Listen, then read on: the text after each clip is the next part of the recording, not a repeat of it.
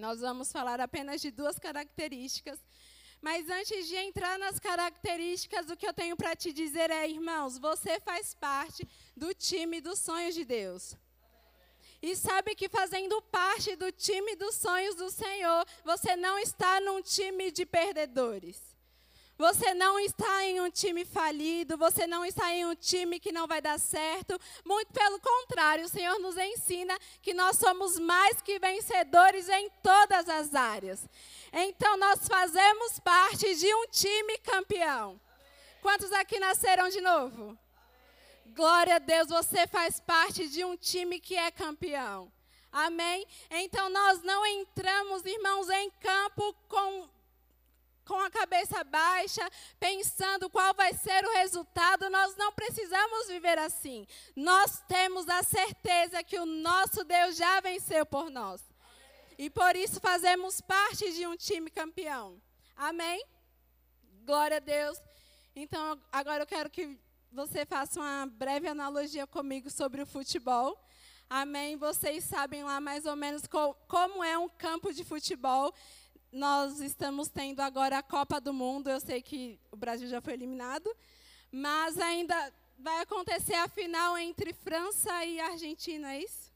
França e Argentina vão disputar lá a final do campeonato para saber quem vai ser o campeão, quem vai carregar a taça lá da vitória. Amém? E os jogadores que entram em campo, os jogadores que também estão lá no banco de reserva, eles foram selecionados por seus treinadores. Amém? Cada equipe seleciona um número de, de jogadores para o seu time. Amém?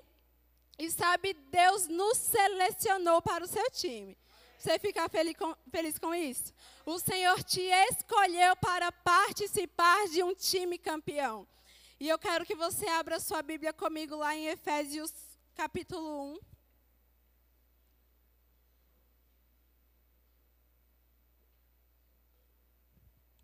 Eu vou começar te dizendo que você foi convocado. Amém? Você foi convocado para participar daquilo que o Senhor está fazendo na terra. Efésios capítulo 1, versículo de número 3. Eu sei que você conhece esse texto. E diz assim: Bendito o Deus e Pai do nosso Senhor Jesus Cristo, que nos abençoou com toda sorte de bênção espiritual nas regiões celestiais em Cristo assim como nos escolheu nele antes da fundação do mundo para sermos santos e irrepreensíveis perante a ele. Em amor nos predestinou para ele, para a adoção de filhos por meio de Jesus Cristo, segundo o beneplácito da sua beneplácito da sua vontade. Amém.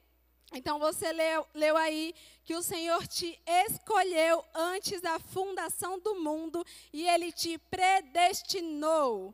Amém? Você não precisa ficar assustado com essa palavra, porque o Senhor realmente te predestinou. O erro está em acreditar que só alguns são predestinados, quando a Bíblia nos ensina que o Senhor predestinou todos. Jesus foi quem disse que vinde a mim todos os que estão cansados e sobrecarregados. Amém? Então o Senhor escolheu todos para estarem com Ele. Então nós fomos convocados por Deus para participarmos da jogada que Ele está fazendo. Amém? Tem uma imagem que eu vou pedir para o pessoal da mídia colocar. Glória a Deus, ali está campo de futebol, tem o goleiro, a defesa, meio de campo e o ataque. Amém? Cada jogador tem uma função. Cada jogador desenvolve uma coisa.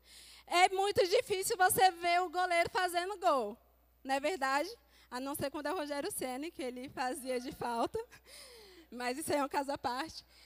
Mas, mas é difícil você ver um goleiro fazendo gol. Não é verdade? Porque ele fica ali guardando para não tomar gol, para o time não perder. A defesa também fica ali protegendo, ajudando o goleiro. Aí tem o meio de campo, que é onde o time começa agora a contra-atacar. Então, o meio de campo corre, vai atrás da bola, faz de tudo para que a bola chegue no ataque. Nos, jogadores que estão na linha de frente para fazer o gol. Mas sabe, irmãos, quando um atacante faz o gol, não é só o atacante que vai levar a vitória. Todo o time carrega aquela vitória, porque eles participaram juntos daquela jogada.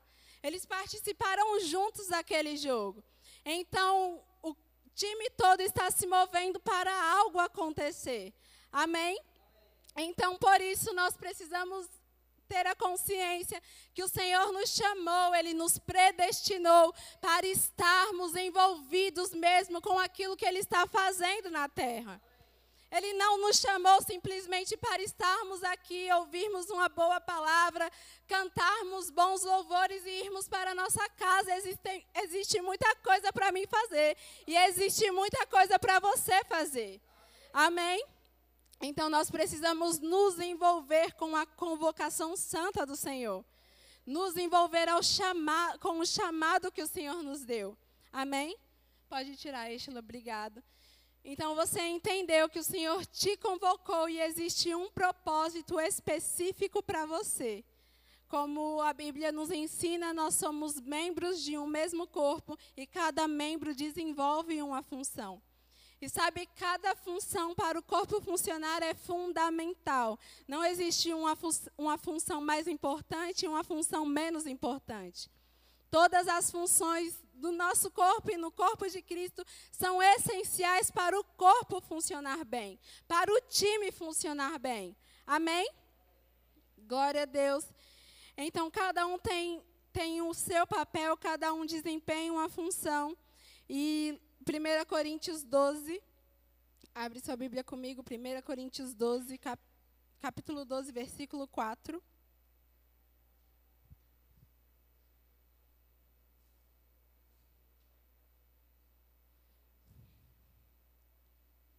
Glória a Deus. 1 Coríntios 12, 4 diz assim: Ora, os, os dons são, são diversos, mas o Espírito é o mesmo. E também há diversidade nos serviços, mas o Senhor é o mesmo. E há diversidade nas realizações, mas, mas o mas o mesmo Deus é quem opera tudo em todos. A manifestação do Espírito é concedida a cada um visando um fim proveitoso. Amém? Então a Bíblia nos diz que há diversidade de dons, há diversidade de maneiras, de manifestações do Espírito, mas elas acontecem visando um fim proveitoso. Tudo que Deus faz, tudo que Deus opera no meio do corpo de Cristo, irmãos, é visando um fim proveitoso. Sabe, a Bíblia diz lá em Efésios que o Senhor nos concedeu os dons e Ele deu uns, uns para apóstolos, outros para profetas, mestres, evangelistas, pastores, e tudo isso para o aperfeiçoamento dos santos. Amém? Então, tudo que o Senhor nos deu, os dons e os talentos, é visando um propósito. É visando um objetivo. Então, você não pode dizer que você não tem objetivo, que você não tem um chamado, que você não presta para nada, porque o Senhor diz que Ele te deu dons e talentos. Ele não deu para alguns. Ele não deu só para os mais bonitinhos, os mais especiais, ele deu para todo o corpo de Cristo. Amém. Então nós devemos ter a consciência que os dons do Senhor estão em nós e sobre nós. E sabe, irmãos, andando nessa consciência, aonde você chegar, você vai manifestar os dons do Senhor que estão sobre você. Você vai manifestar a glória do Senhor que está sobre você. Amém. E falando sobre isso, nós vamos falar agora sobre ficar atento às oportunidades. E eu quero ler com você 1 Samuel, 1 Samuel capítulo 17.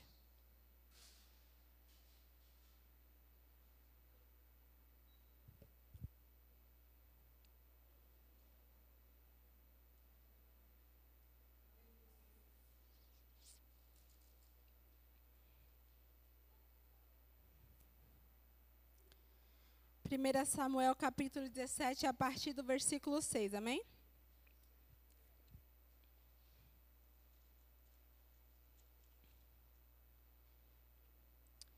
E diz assim: E trazia grevas de bronze por cima de seus pés, e um escudo de bronze entre os seus ombros, e haste de lança era como eixo de tecelão, e ferro de sua lança de seiscentos ciclos de ferro, e diante dele ia o escudeiro. E parou e clamou às companhias de Israel, e disse-lhes: Para que saireis? Para que saireis a, a ordenar a ordenar a batalha? Não sou eu filisteu e vós servos de, servos de Saul, escolhei em dentre vós um homem que desça a mim. Se ele puder pelejar comigo e me ferir, seremos vossos servos. Porém, se eu vencer e ferir, então serei, sereis nossos servos e nos servireis. Amém? Você conhece essa passagem aqui? Golias se levanta lá no meio do exército, exército dos filisteus para lutar contra os israelitas, contra os filhos do Senhor. E ele disse, ele ameaçou o povo e ele falou: ó, pode escolher um aí entre vocês que venha até mim e me vença. Se vocês vencerem, nós seremos os seus servos. Mas se nós vencermos, vocês serão os nossos servos. E, e a Bíblia diz que todo o povo ficou amedrontado, eles ficaram ali com receio, ninguém se manifestou. Não teve um valente que se levantou e disse: Olha, deixa que eu vou pelo menos não naquele momento. Eles ficaram ali pensando o que fazer. Só que Davi estava lá cuidando das ovelhas de seu pai. E Jessé chama Davi e fala assim: Filho, vai até lá os seus irmãos e leva esse cesto com grãos torrados e leva esses pães também. Vai lá ver como eles estão, volta aqui e me fala. E Davi, irmãos, a Bíblia diz que Davi partiu de madrugada, deixando as ovelhas protegidas.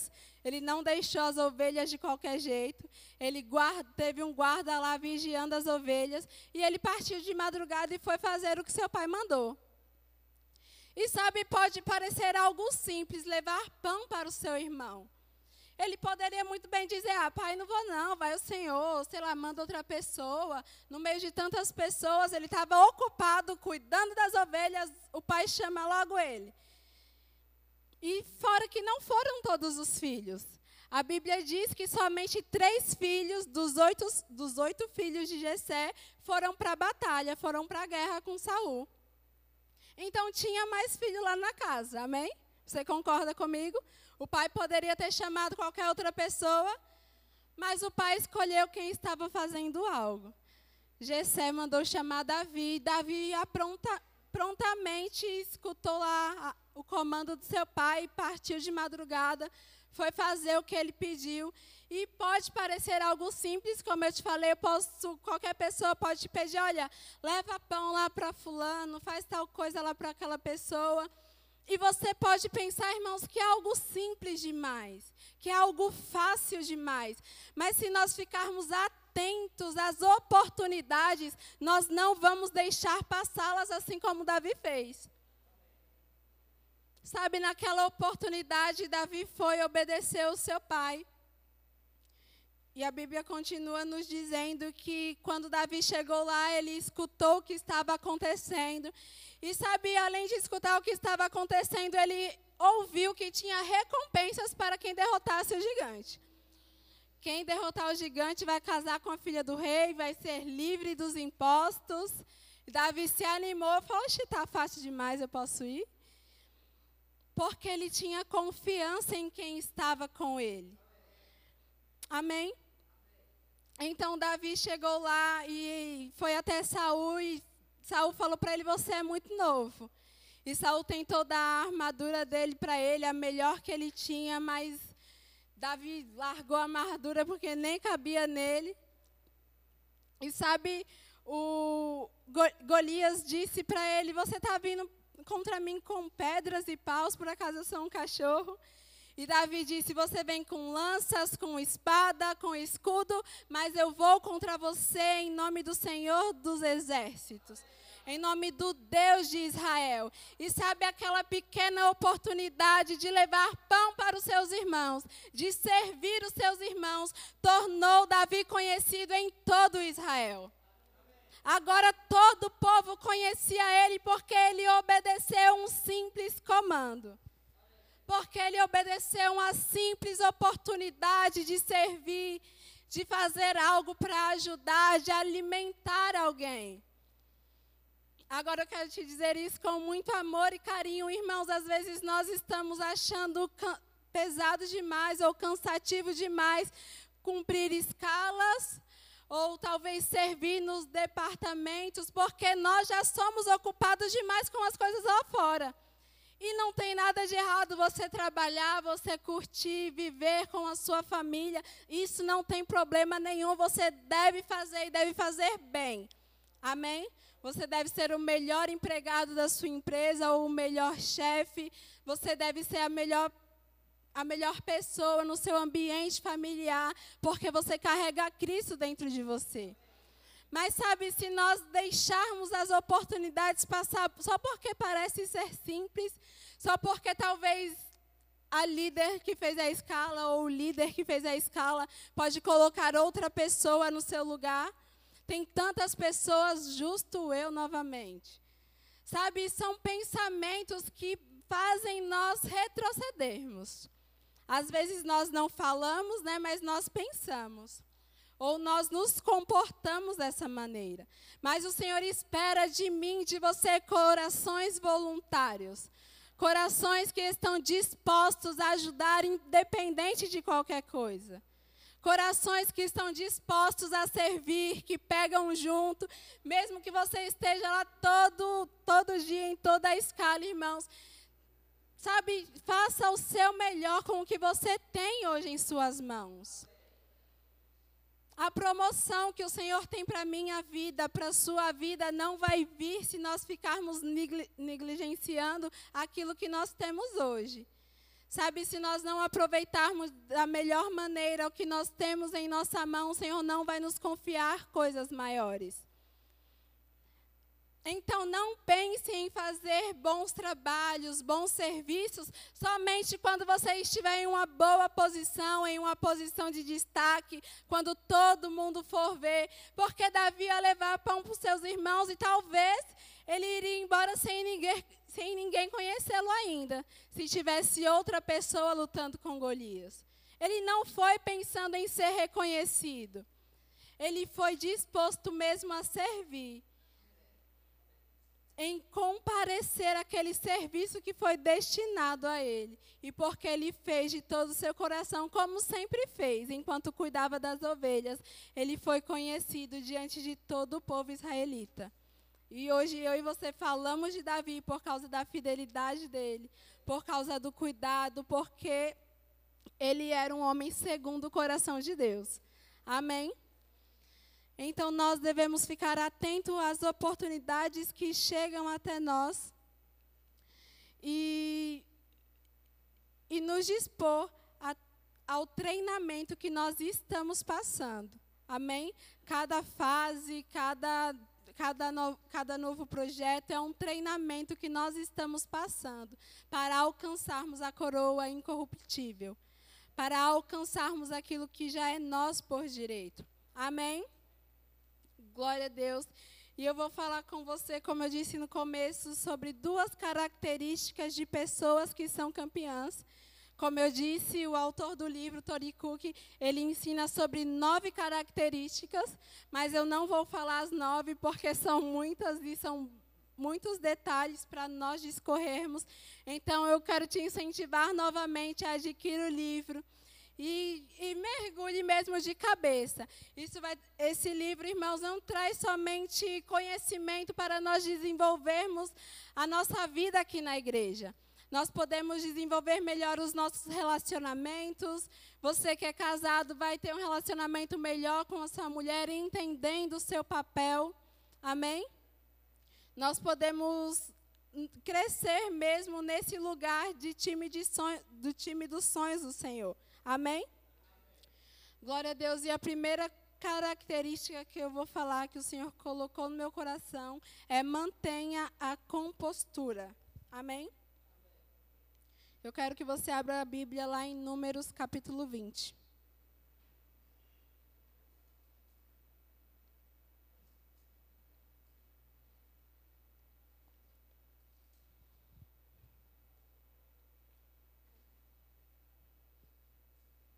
Aleluia. Números capítulo 5, versículo de número 7. Antes de ler, São Francisco, São Francisco de Sales diz: Nunca tenha pressa, faça tudo com tranquilidade e espírito calmo. Não perca sua paz interior por qualquer coisa, ainda que seu mundo interior pareça estar revirado. Amém? Então nunca tenha pressa, faça tudo com tranquilidade, ainda que as coisas do lado de fora pareçam estar um caos. Se permaneça por quem você é por dentro. Amém? Você abriu lá em Números, capítulo 5, versículo 7. Aqui vai falar sobre Moisés. Vou trazer para você exemplos de pessoas que perderam a compostura e por isso perderam algumas promessas do Senhor. Amém? Números 20. Eita, que eu abri errado. Números capítulo 20.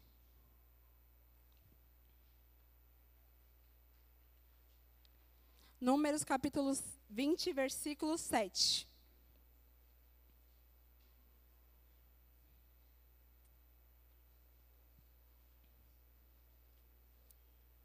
Vou deixar vocês encontrarem.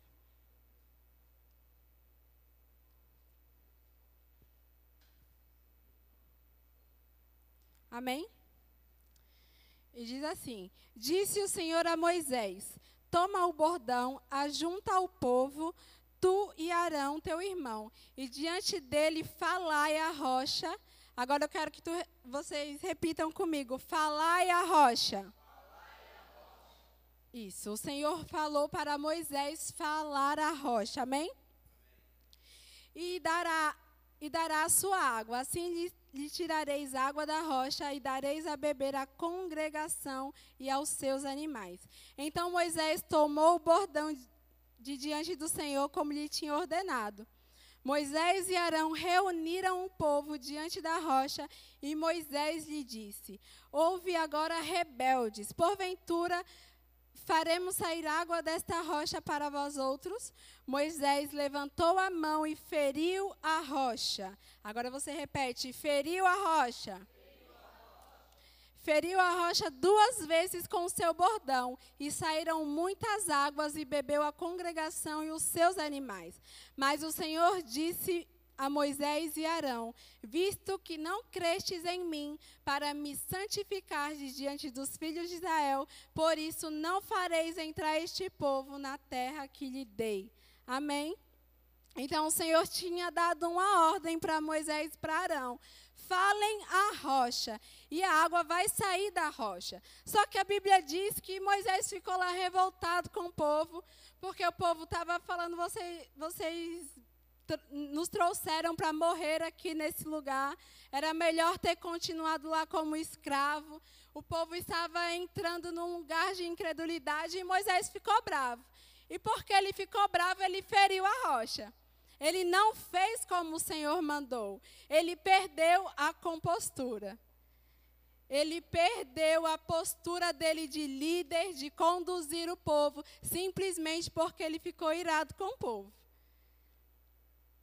Então ele feriu a rocha e saiu água da rocha, mas por causa da atitude dele, o povo não entrou na terra prometida. Amém? Então não é culpa do Senhor Moisés não ter entrado na terra prometida. Amém? Jonas também foi uma pessoa que perdeu a compostura, porque ele fugiu do Senhor. Ele recebeu uma palavra, e quando ele recebeu a palavra, o que, é que ele fez? Ele foi para outra cidade. Ele foi para outro lugar. Ele teve medo e por isso ele perdeu a postura. E sabe, irmãos, a Bíblia ainda diz no livro de Jonas, depois você lê o livro de Jonas, são quatro capítulos, mas a Bíblia nos diz que depois que Jonas falou com o povo de Nínive, o povo se arrependeu. A Bíblia diz que Jonas pediu ao Senhor para que ele morresse. Perdeu a postura novamente. Ele não queria cumprir a vontade do Senhor para aquele povo. Porque ele sabia que se ele pregasse para eles o arrependimento, o povo se arrependeria. Amém? Então o povo de Nínive se arrependeu. e Jonas perdeu a compostura. E até o profeta Elias perdeu a compostura diante de uma ameaça. Jezabel ameaçou Elias e ele, o que, que ele fez? Foi para a caverna. Um homem que tinha lutado, enfrentado muitas coisas, agora por causa de uma ameaça, de uma simples pa palavra, fugiu perdeu a compostura, perdeu a atitude. E a gente tem na, na nossa cabeça que profeta é, né? Ah, firme em todo tempo, vai para cima, não desiste. Mas a Bíblia diz que Elias fugiu. Então, nós estamos sujeitos a perder a nossa compostura. Nós podemos ter fases e períodos da nossa vida que nós vamos passar e dizer: e dar aquela balançada, mas sabe, nós devemos permanecer posturados diante do Senhor, permanecer firmes em Sua palavra. Amém? Permanecer crendo naquilo que o Senhor nos disse. Então, se você já teve problema para manter a sua compostura, é bom saber que Deus ajudou poderosamente pessoas. Ele ajudou Elias, ele ajudou Moisés, ele ajudou Jonas. Então é bom nós sabermos que Deus ajudou essas pessoas e saber que Deus também nos ajuda. Em meio às nossas fraquezas e debilidades, o Senhor sempre está conosco. Amém? Mas é importante nós permitirmos que Ele amadureça e nos desenvolva nessa área. É importante nós deixarmos mesmo o Senhor nos moldar. E sabe, irmãos, pessoas com posturas são pessoas que andam no fruto do Espírito. Porque tudo que passa disso é obra da carne. Se nós agir, agirmos segundo as nossas emoções, segundo as nossas vontades, segundo os nossos desejos, é obra da carne. Amém? E nós devemos sempre carregar o fruto do Espírito. Amém? A compostura nos ajuda a perceber que aquilo que fomos chamados a fazer é maior do que as coisas que estão à nossa volta. O que Moisés foi chamado para fazer, levar o povo até a terra prometida, era maior do que a incredulidade do povo. A liberdade do povo de Nínive era maior do que a vontade de Jonas de se esconder.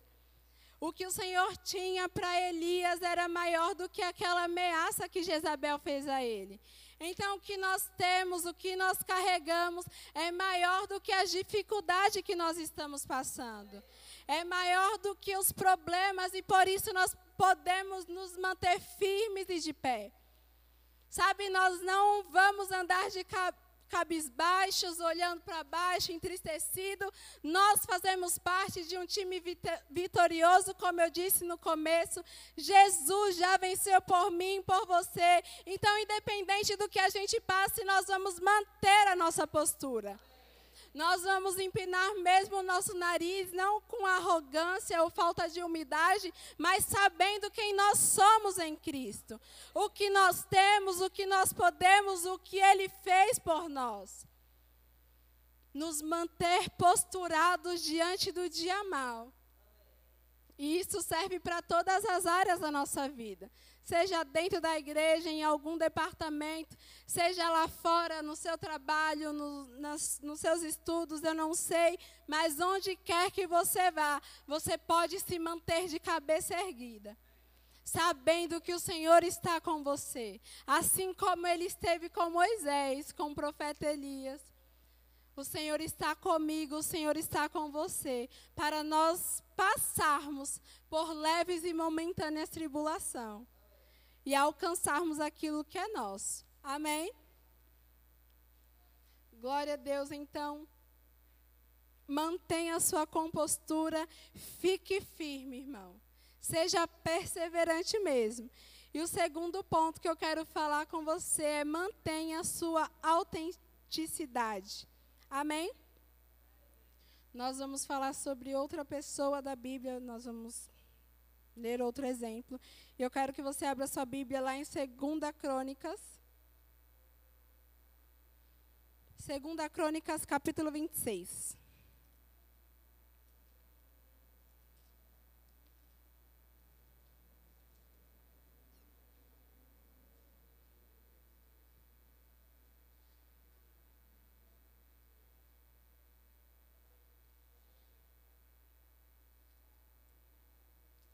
Nós vamos falar de uma, um exemplo que, de uma pessoa que perdeu sua autenticidade. Amém?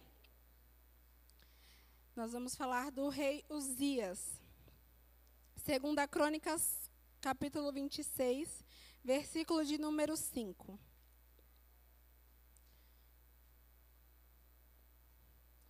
Na verdade, eu vou ler com você a partir do verso primeiro.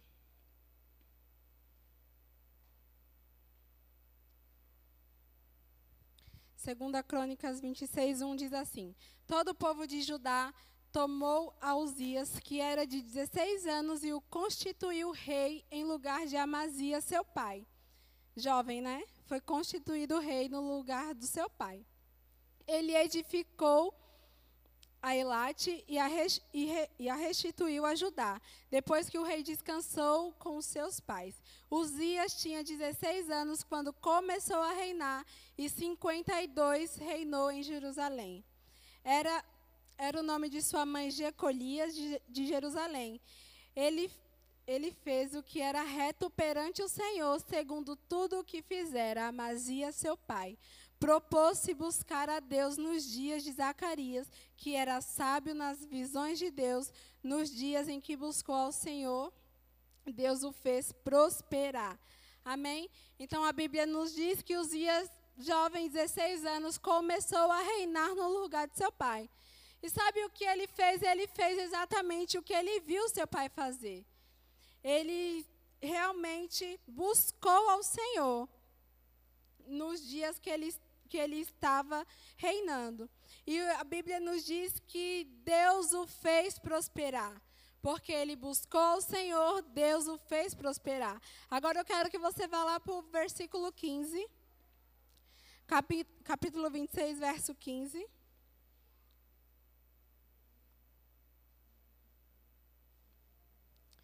Diz assim: fabricou em Jerusalém máquinas de invenção de homens peritos e destinadas para as torres e cantos de muralhas, para atirarem flechas e grandes pedras.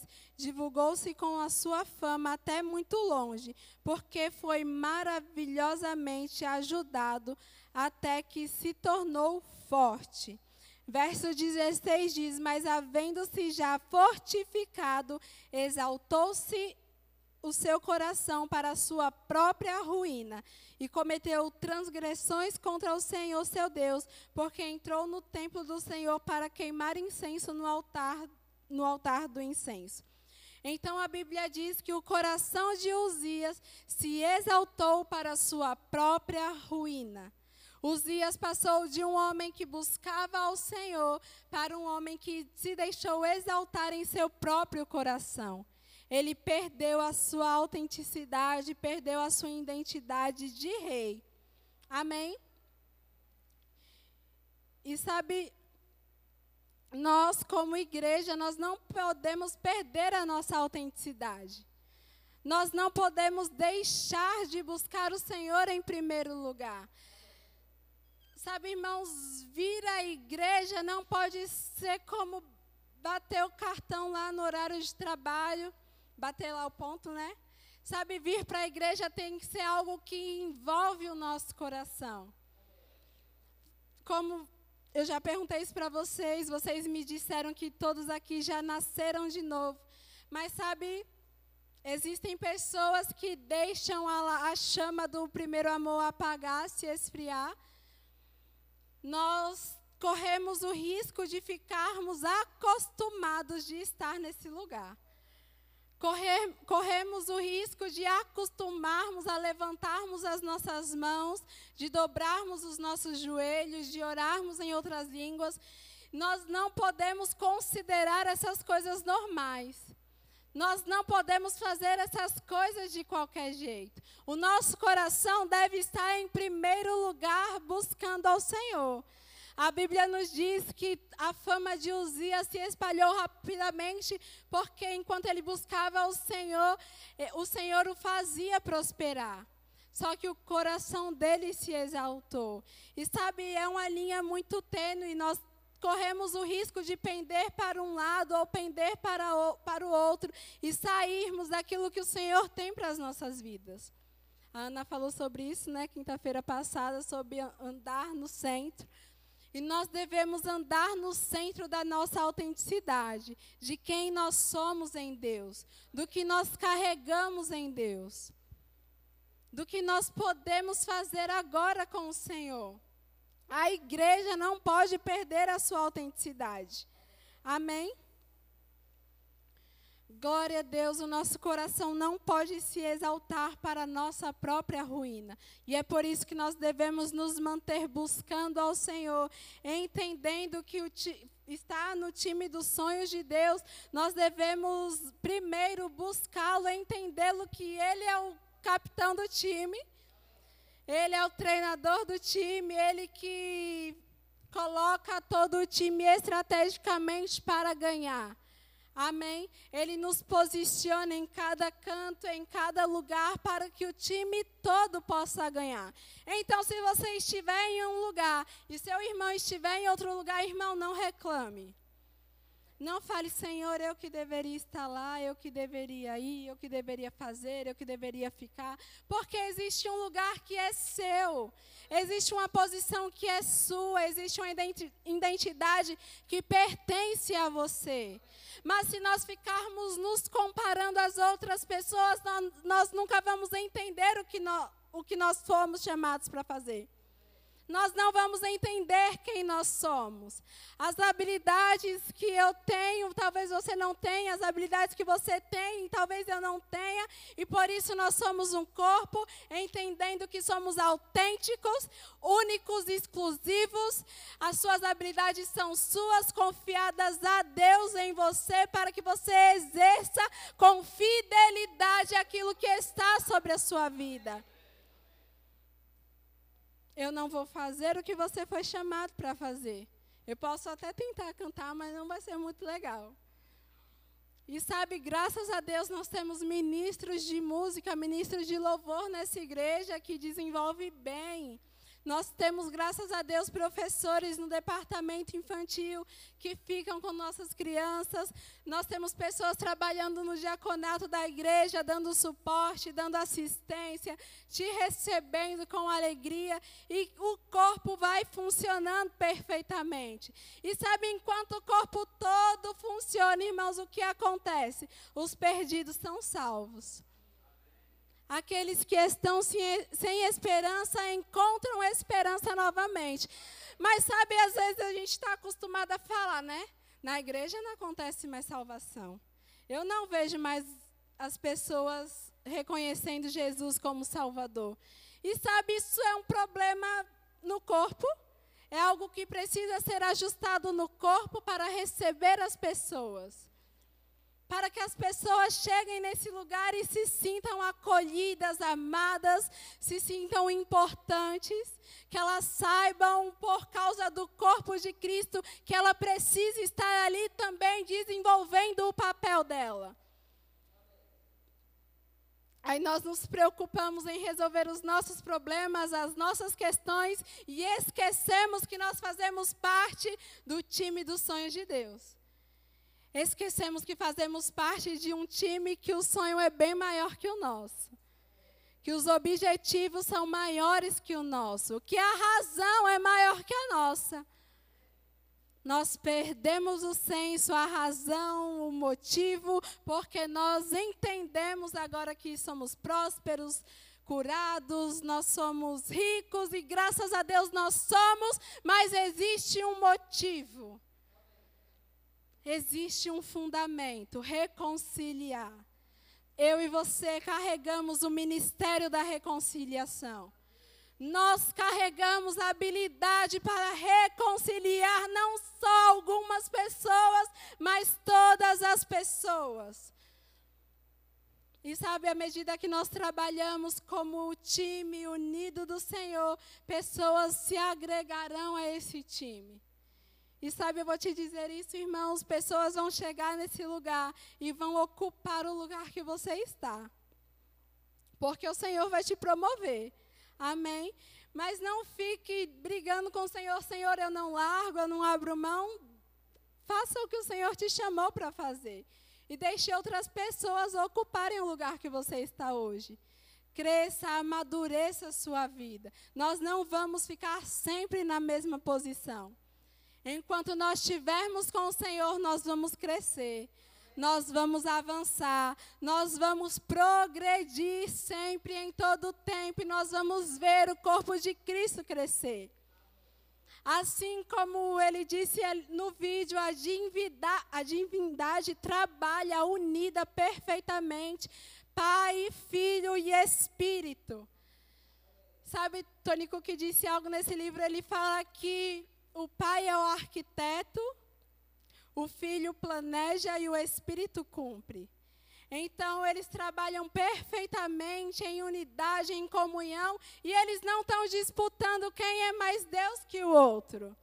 Eles entendem, os três são um.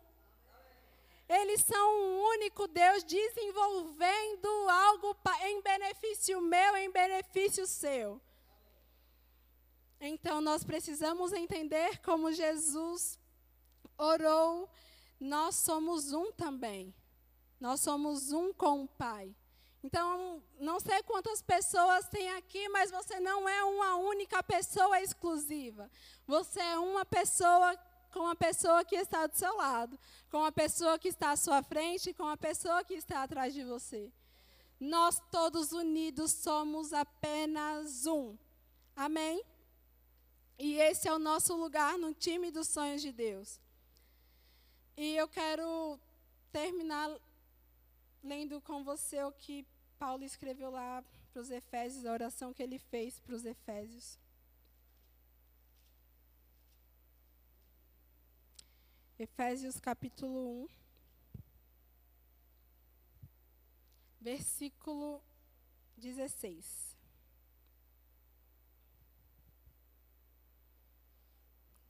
Não cesso de dar graças a Deus por vós, lembrando-me de vós nas minhas orações, para que o Deus do nosso Senhor Jesus Cristo, o Pai da glória, vos dê em seu conhecimento o espírito de sabedoria e de revelação, tendo iluminado os olhos do vosso entendimento, para que saibais qual seja a esperança da sua vocação e quais as riquezas da glória da sua herança nos santos.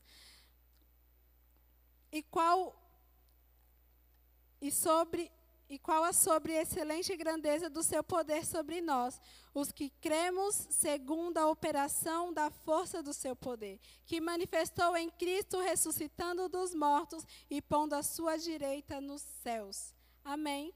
Paulo ora pelos Efésios, pedindo para Deus iluminar os olhos do vosso entendimento, para que eles tenham clareza na, na esperança do chamamento deles, para que eles tenham clareza naquilo que eles foram chamados para fazer. Amém? E eu anotei isso aqui, eu vou compartilhar com você. Coelhos não voam, águias não nadam, patos não patos parecem estranhos ao tentar escalar. Esquilos não têm penas. Pare de se comparar. Há muito lugar na floresta. Amém? Há muito lugar para mim, há muito lugar para você também, para nós fazermos e desenvolvermos com as habilidades que nós já temos. Vocês podem ficar de pé?